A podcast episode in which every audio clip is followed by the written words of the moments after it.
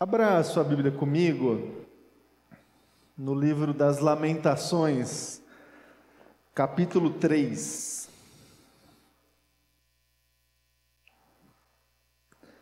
Lamentações, capítulo 3. Eu vou ler a partir do versículo 19. A intenção essa manhã é rapidamente revisitar esse texto aqui para encontrar uma palavra de esperança para o nosso coração essa manhã, diante de tantas de tantas notícias, de tantas experiências nossas que tentam de algum jeito minar a esperança de Cristo no nosso coração. Então, eu queria convidar você a voltar a esse texto tão conhecido da palavra de Deus e abrir o coração para que o Espírito Santo possa refazer a esperança dele aí no seu coração. Então acompanhe comigo Lamentações 3, a partir do versículo 19, o texto que diz assim: Lembro-me da minha aflição e do meu delírio, da minha amargura e do meu pesar. Lembro-me bem disso tudo e a minha alma desfalece dentro de mim. Aí o versículo 21. Todavia lembro-me também do que pode me dar esperança.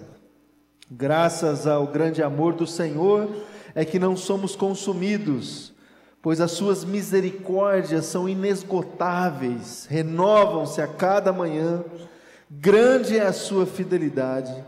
Digo a mim mesmo: a minha porção é o Senhor, portanto, nele porei a minha esperança. O Senhor é bom para com aqueles cuja esperança está nele, para com aqueles que o buscam. É bom esperar tranquilo pela salvação do Senhor. É bom que o homem suporte o jugo enquanto é jovem, leva-o sozinho e em silêncio, porque o Senhor o pôs sobre ele. Ponha o seu rosto no pó, talvez ainda haja esperança. Ofereça o rosto a quem o quer ferir e engula a desonra, porque o Senhor não o desprezará para sempre, embora ele traga tristeza mostrará compaixão, tão grande é o seu amor infalível. Até aqui, vamos orar mais uma vez, feche teus olhos. Obrigado, Jesus, pela tua palavra, Pai. Que a gente consiga, pela ação do teu Espírito Santo, Jesus, abrir a nossa, o nosso entendimento, abrir os nossos olhos para receber essa palavra, Pai, no nosso coração, como um alimento mesmo, Jesus, como um, um, uma, um, uma gota, Jesus, de, de sabedoria, Pai, que pode inundar o nosso coração, Pai, que pode nos levar para uma outra dimensão de intimidade com o Senhor, uma outra dimensão de relação contigo, Jesus, que a tua palavra é, que é viva, eficaz, que pode é, realizar na nossa vida tantos milagres, Jesus, que essa palavra chegue ao nosso coração essa manhã com o poder do Senhor, Pai, não apenas como uma lembrança de um texto que lemos anteriormente, mas como um poder do Senhor, um poder do alto, um poder do Espírito Santo do Senhor na nossa vida. Que seja assim, em nome de Jesus. Amém. E amém. Amém, meus irmãos e irmãs. A palavra de Deus realmente tem essa, essa capacidade é, de trazer para a nossa vida e especialmente para a nossa relação com, com Deus, com o nosso Pai, com Cristo Jesus, um, um, um movimento de intimidade, assim, uma, uma aproximação que só, só a palavra de Deus tem essa, tem essa capacidade e esse poder. Quando a gente se depara com um texto, com uma experiência, com um testemunho, com uma narrativa, é, há uma diferença muito clara quando a gente acessa essa informação apenas com as nossas capacidades cognitivas ali de interpretação, de conhecimento, a capacidade de armazenar essa informação dentro da nossa memória, dentro do nosso coração. E ah, diferente acontece quando a gente acessa essa, o texto bíblico, a história bíblica, a, a, a narrativa bíblica, o testemunho bíblico, com um coração aberto para a ministração do Espírito Santo do Senhor. Quando isso acontece, a gente recebe poder de Deus, poder que vem da palavra de Deus, poder que nos traz outras experiências, outras potencialidades, é, outras, outras capacidades. É isso que a palavra de Deus gera dentro do nosso coração. E é esse exercício de abrir o coração e alimentar essa expectativa que a gente deve cultivar na nossa vida o tempo todo, na nossa caminhada o tempo todo. Senão é, a gente se perde, senão a vida cristã, senão a caminhada espiritual, ela se torna, é, na própria linguagem bíblica do Apocalipse, uma, uma caminhada morna, sabe? Uma caminhada confortável, uma caminhada é, monótona, uma caminhada onde a gente não tem essas experiências de epifania, essas experiências onde a gente reconhece a presença de Deus, a palavra do Senhor, onde a gente exclama dentro do nosso coração: Deus falou comigo, Deus me direcionou.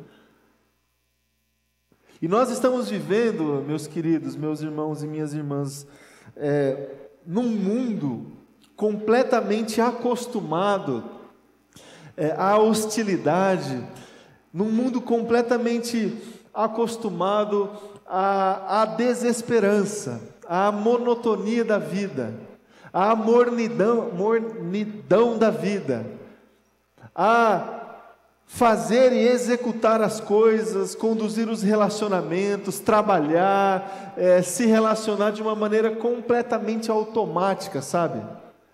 De uma maneira completamente protocolar, de uma maneira completamente fria. Nós estamos inseridos exatamente nesse mundo da hostilidade, onde a gente tenta de todo jeito se proteger de feridas, de traumas, de frustrações, e com isso a gente se fecha a tantas coisas que Deus deseja fazer dentro do nosso coração, como por exemplo, encher o nosso coração de esperança.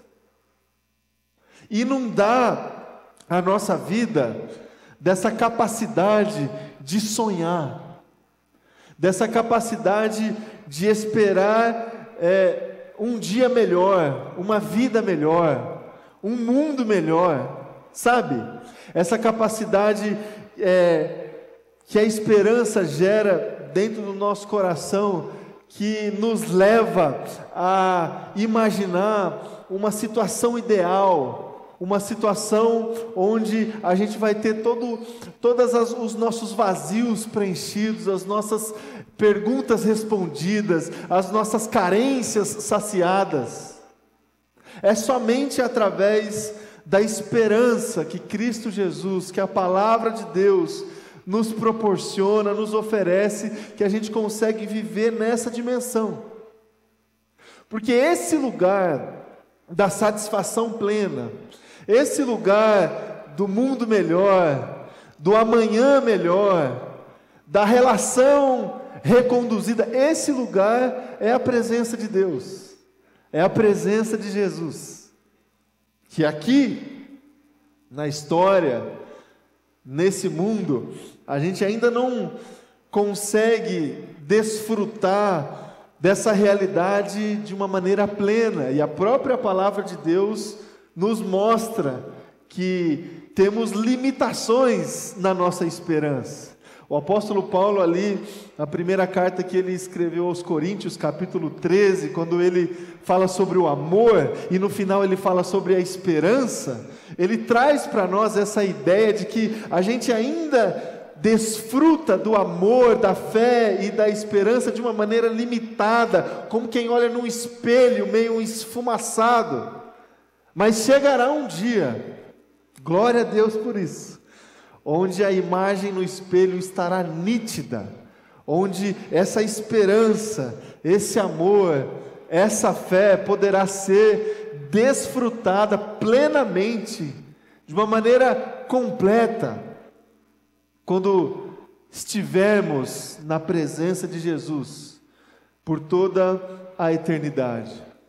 Agora, meu, meus irmãos e minhas irmãs, se a gente negligenciar essa busca, por essa esperança, ainda que limitada na nossa vida, a gente vai viver uma vida, com o perdão da expressão, é, completamente desgraçada, sem graça. Se a gente negligenciar essa busca pela, por essa esperança que é âncora da nossa alma, como a gente leu lá na carta aos Hebreus, no início desse culto, se a gente negligenciar é, essa capacidade de sonhar junto com Deus, é, a esperança nada mais é do que sonhar os sonhos de Deus sonhar aquilo que Deus está sonhando, imaginar aquilo que Deus está imaginando, esperar aquilo que Deus está esperando. Se a gente negligenciar esse exercício espiritual de alimentar o nosso coração com essa esperança, a gente vai ter uma vida completamente distante daquilo que Deus deseja para nós. Ainda mais conduzindo a nossa vida e a nossa história nesse mundo aí hostil que não nos oferece nenhum tipo de esperança, por mais que hajam muitas promessas de situações que se colocam diante de nós, prometendo felicidade, prometendo prosperidade, prometendo a resolução dos nossos problemas. Todas as é, promessas que são colocadas diante de nós, comerciais, é, espirituais, entre aspas, e de todo tipo, se não for conduzida por Deus, pela palavra de Deus e pela presença do Espírito Santo, são promessas vazias. Vazias.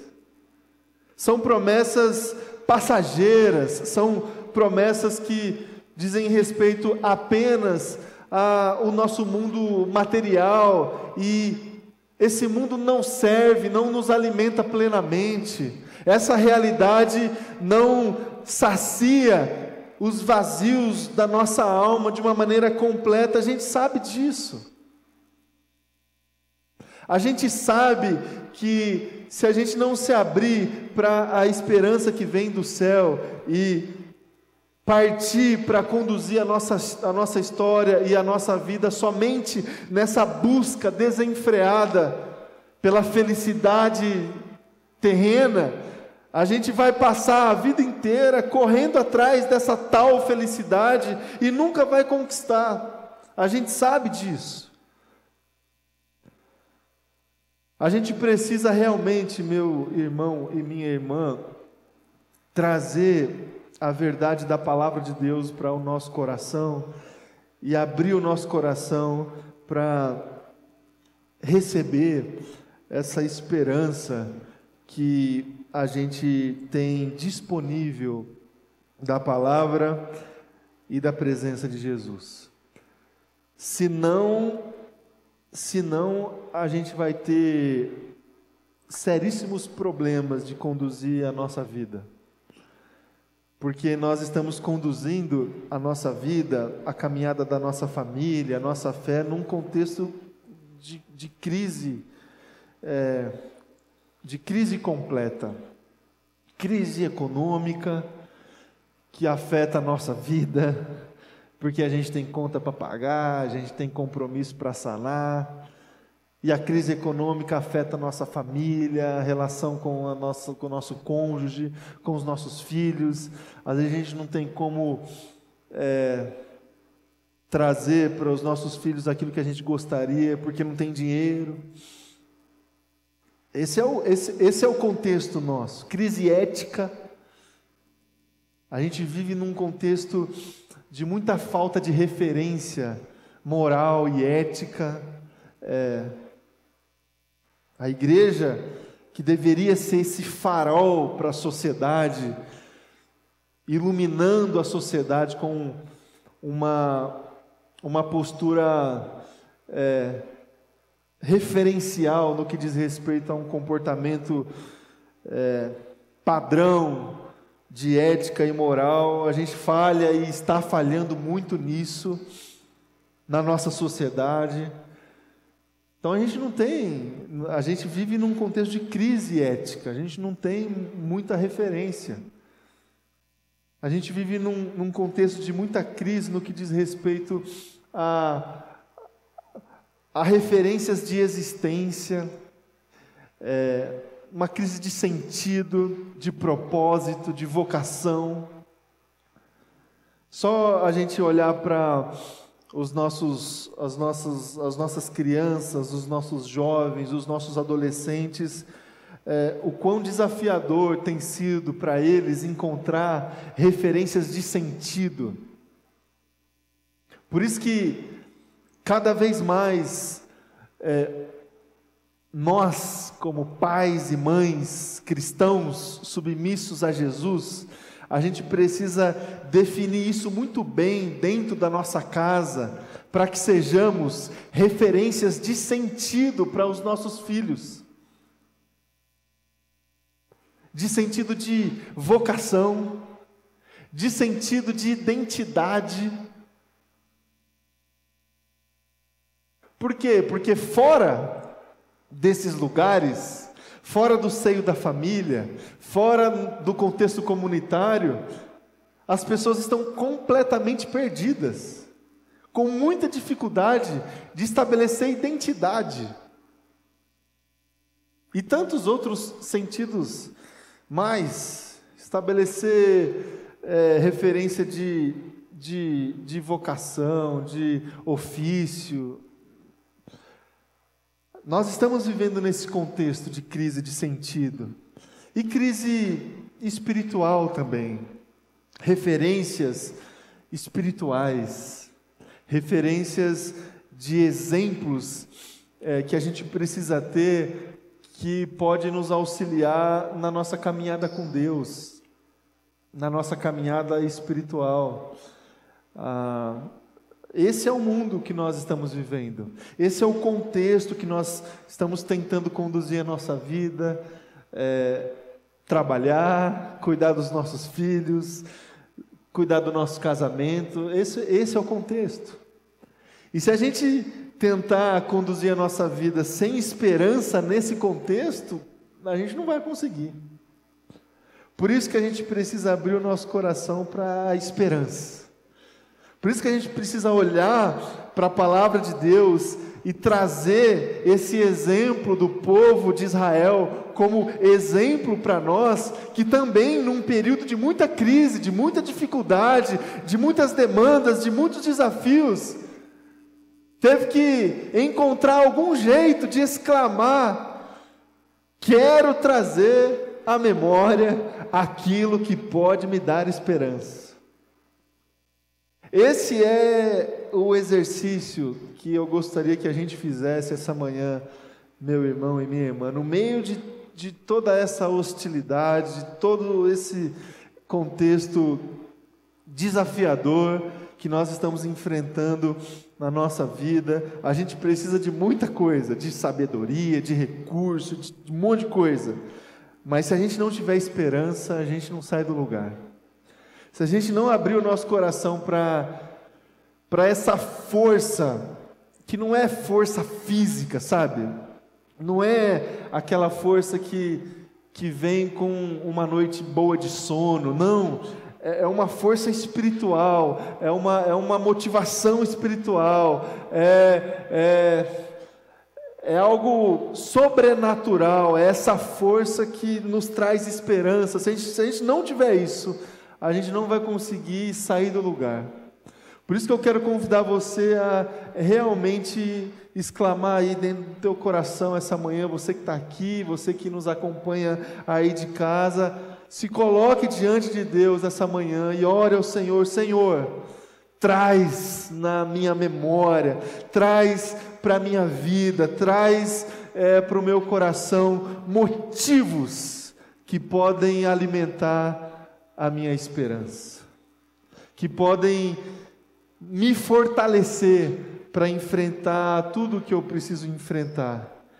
E de acordo com a palavra de Deus, de acordo com esse texto que a gente leu, o que, que pode trazer esperança para nós? Quais são as verdades que trazem para o nosso coração esperança? Quais são as máximas, quais são os absolutos espirituais que trazem esperança para o nosso coração? Olha só o versículo 22 e o versículo 23 do texto que a gente leu aqui de Lamentações. Graças ao grande amor do Senhor é que não somos consumidos, pois as suas misericórdias são inesgotáveis, renovam-se a cada manhã. Olha só que boa notícia para mim e para você, meu irmão e minha irmã, que traz esperança para o nosso coração, as misericórdias do Senhor, que são inesgotáveis, elas se renovam todos os dias, todas as manhãs. Olha só que boa notícia, que verdade absoluta da palavra de Deus que pode encher o nosso coração de esperança. Por quê? Porque muito da nossa dificuldade de sonhar, de esperar coisas melhores, de esperar dias melhores, de esperar respostas às nossas dúvidas, às nossas perguntas, muito dessa nossa dificuldade de alimentar a esperança no nosso coração se dá porque nós nos deparamos com as nossas limitações, os nossos erros, os nossos pecados. E aí a gente entra nesse círculo do pecado, da culpa, dentro do nosso coração e a gente fica assim: ó, oh, minha vida não tem mais jeito, não. Eu peco todo dia, toda hora eu, hum, eu cometo equívocos o tempo todo. Muito da desgraça, entre aspas, que a gente vive na nossa vida, sim, são frutos, são consequências dos nossos atos, dos nossos gestos, dos nossos erros, dos nossos pecados, sim. Somos pecadores, somos limitados, somos desajustados, a gente realmente a gente realmente, é, muitas vezes, a gente comete equívocos nas nossas vidas. Agora, essa não é uma palavra final, inclusive para a nossa vida. Diante do nosso pecado, diante dos nossos equívocos, diante dos nossos erros, a misericórdia do Senhor sucumbe qualquer tipo de pecado que existe dentro do nosso coração. Mas tem misericórdia assim para todo o meu erro? Tem, porque as misericórdias do Senhor são inesgotáveis, meu irmão e minha irmã. Você pode errar aí bastante, todos os dias. As misericórdias do Senhor são inesgotáveis, elas se renovam todos os dias, todas as manhãs. Essa é uma verdade, um absoluto da palavra do Senhor que pode e que deve encher o nosso coração de esperança. O perdão do Senhor, a graça do Senhor, que nos coloca novamente em condições de sonhar, de esperar a presença dEle, o dia de amanhã, o amanhã melhor. O amanhã é melhor porque amanhã você vai ter uma nova chance de talvez não errar ou de errar menos, mas amanhã é uma nova chance. E é essa a dinâmica que Deus nos propõe. Olha só, todos os dias, todas as manhãs, nós temos uma nova chance. de refazer, de reescrever a nossa vida, de reconduzir as nossas relações, de ajustar a nossa família, de ajustar o nosso trabalho, de ajustar a nossa relação com Deus. E essa é uma notícia que enche o nosso coração de esperança. Olha só o versículo 25 do texto que a gente leu. O Senhor é bom para com aqueles cuja a esperança está nele, para com aqueles que o buscam. Um segundo motivo que pode encher o nosso coração de esperança é a bondade do Senhor. A bondade do Senhor. Porque assim, a gente pode cair no equívoco de é, não conseguir alimentar a esperança dentro do nosso coração, se esbarrando em nós, na nossa limitação, no nosso erro, no nosso pecado. Esse é um equívoco que a gente pode cometer. Agora, a gente pode também cometer um segundo equívoco de depositar a, as desgraças das nossas vidas em Deus, como se Deus fosse o motivo da nossa tristeza, como se Deus fosse a causa do nosso problema, como se Deus fosse é, o causador do caos assim na nossa vida, sabe?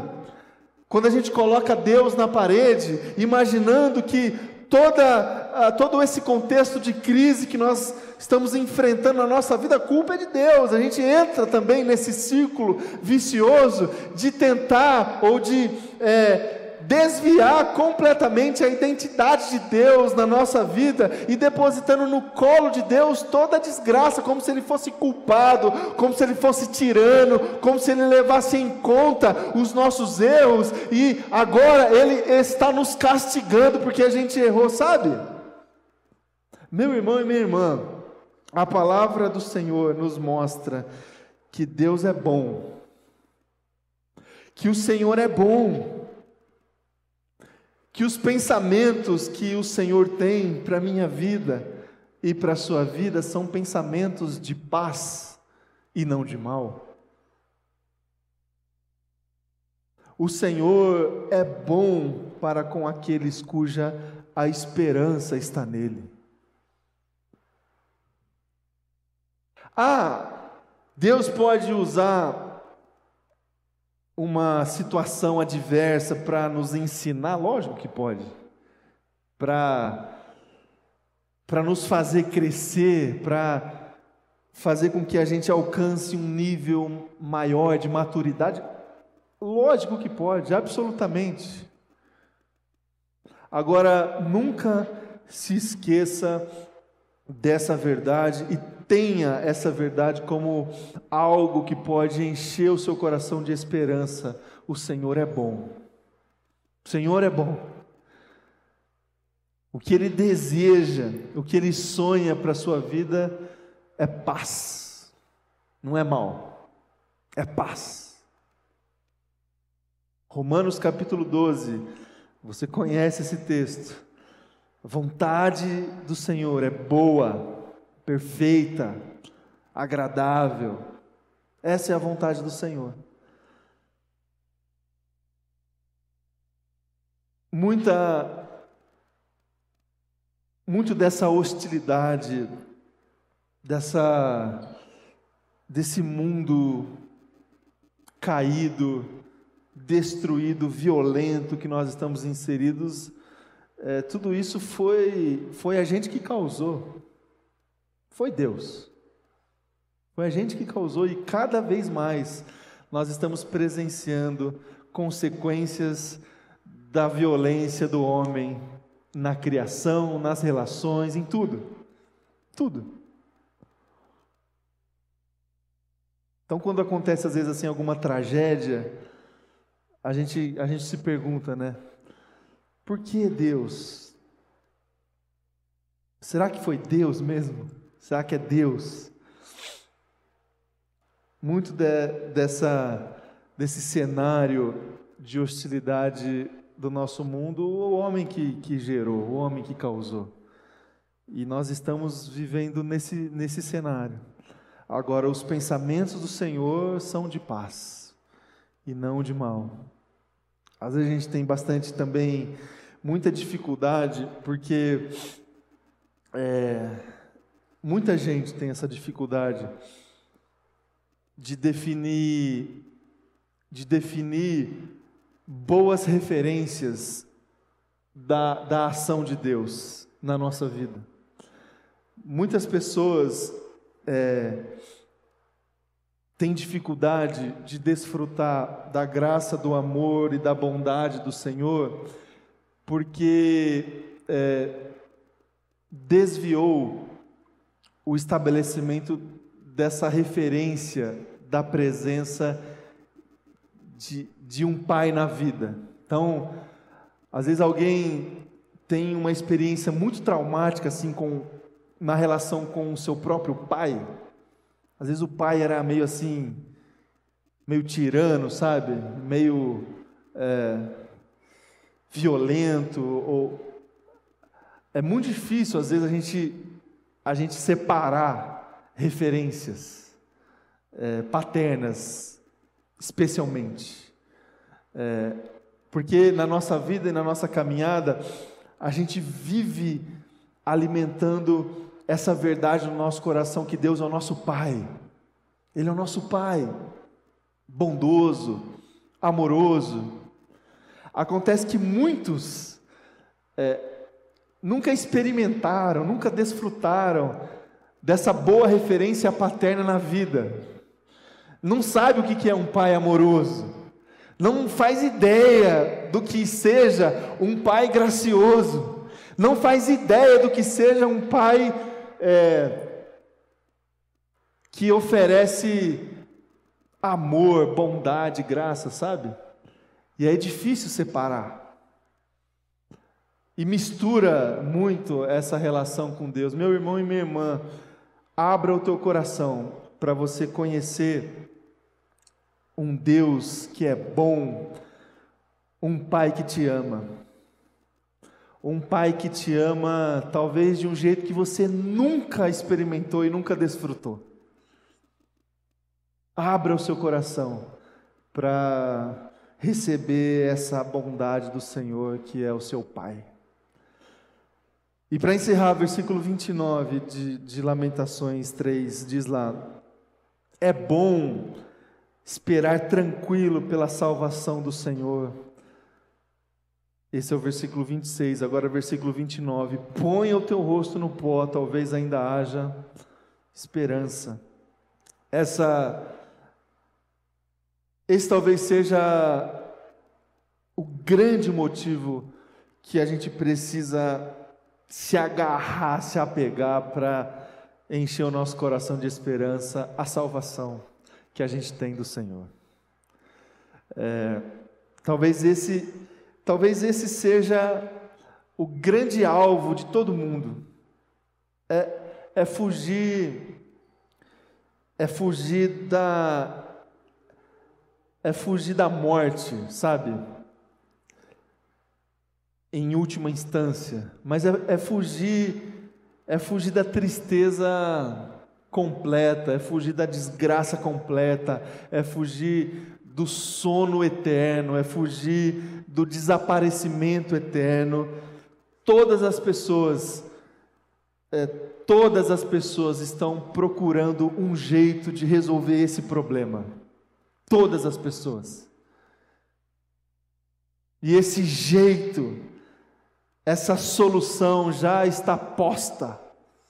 A salvação do Senhor que obtemos pela graça de Cristo Jesus está diante de nós, meu irmão e minha irmã. E esse é o grande motivo que tem que encher o nosso coração de esperança. Esse é o grande motivo que tem que inundar a nossa vida de sonhos, de, de sentido, de vocação, todo tipo de experiência que pode nos alavancar e que nos alavanca todos os dias para desfrutar dessa salvação e para partilhar essa salvação para tantas outras pessoas que estão perdidas, buscando isso aqui, procurando a salvação do Senhor, procurando a resposta plena para o vazio é, grande que existe dentro do coração. Então, a salvação do Senhor, a salvação da nossa vida, a salvação do nosso, do, do, do, do nosso destino já é, definido pelo nosso pecado, a salvação do Senhor é, tem que encher o nosso coração de esperança todos os dias, meus irmãos e minhas irmãs. E essa experiência é, recondiciona a forma como a gente vive a nossa vida, a forma como a gente organiza a nossa vida. Porque quando nós estamos conectados nessa verdade aqui da salvação do Senhor, a gente vive os nossos dias de um outro jeito.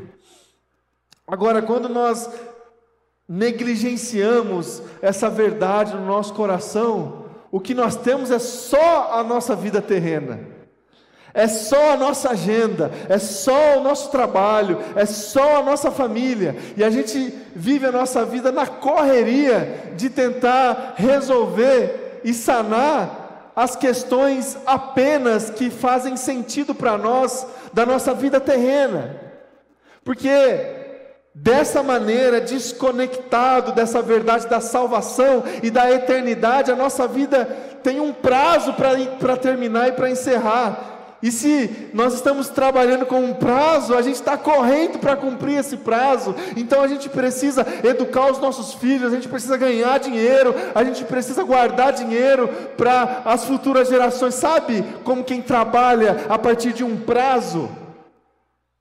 E a gente corre para cumprir esse prazo, para chegar lá no final da nossa vida e olhar para tudo que, aquilo que a gente viveu e tentar de algum jeito se contentar com sucessos que a gente porventura teve no decorrer da nossa história, quando a gente traz a salvação do Senhor, quando a gente se conecta a essa realidade da eternidade, a gente não tem prazo, meu irmão e minha irmã.